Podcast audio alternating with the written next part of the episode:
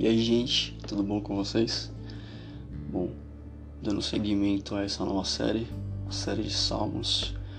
Hoje eu vou falar sobre os Salmos 13, no verso 5, que diz assim: Quanto a mim, confio na tua graça, que o meu coração se alegre na tua salvação. E como no primeiro episódio, eu fui buscar o significado de uma palavra em especial. E dessa vez fui atrás do significado da palavra graça.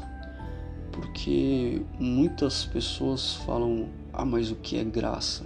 Graça é um favor imerecido. E param só nisso, graça é um favor imerecido, mas eu acredito que ela tem algo a mais do que isso.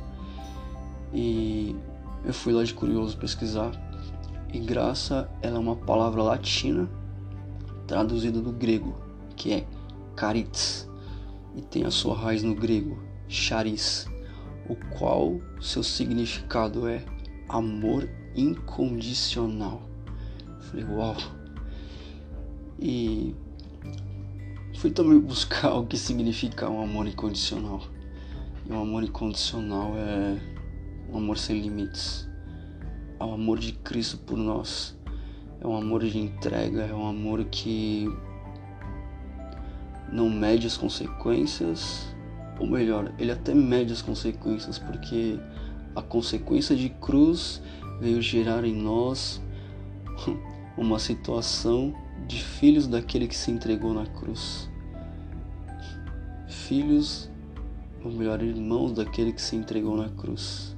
Filhos de Deus porque ele fala: todo aquele que o Pai me dá eu não vou lançar fora. E isso é amor. Isso é um genuíno e verdadeiro amor. Amor perfeito, amor sem medo, amor sem receio, amor sem preconceito, amor incondicional. Em 1 João 4,18, Jesus disse assim: No amor Não há medo, ao contrário, o perfeito amor lança fora todo medo, porque o medo supõe castigo. Aquele que tem medo não está aperfeiçoado no amor. Jesus estava aperfeiçoado em amor. Jesus conviveu com o puro e genuíno amor de Deus e trouxe até nós o puro e genuíno amor de Deus.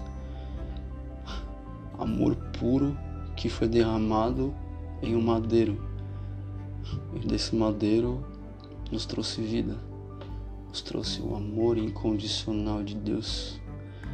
Em João 3,16 diz assim: Porque Deus tanto amou o mundo de tal maneira que deu seu Filho unigênito para todo aquele que nele crê não pereça, mas tenha a vida eterna. A prova do amor ela não é medida em palavras, mas é medida em consequências.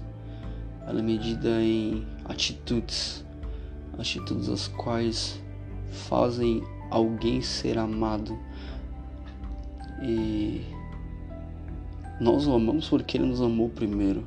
Ele tomou o primeiro passo de atitude, de amor, de se entregar, de vir de se apresentar, de se doar, de se entregar, e por isso que nós o amamos. É um amor tão grande, tão imensurável, tão doce, tão puro. E é um amor incondicional. É um amor que destrói qualquer barreira de preconceito, de qualquer medo, de qualquer ansiedade, de frustração. É um amor genuíno, é um amor puro, é um amor incondicional. E eu vou fechar isso aqui com uma frase que Deus me deu. Um amor incondicional não se importa com oposição, mas se impõe mediante todas as condições. Um amor incondicional se impõe apesar de todas as condições. Essa é a palavra que eu tenho para vocês hoje. Deus abençoe.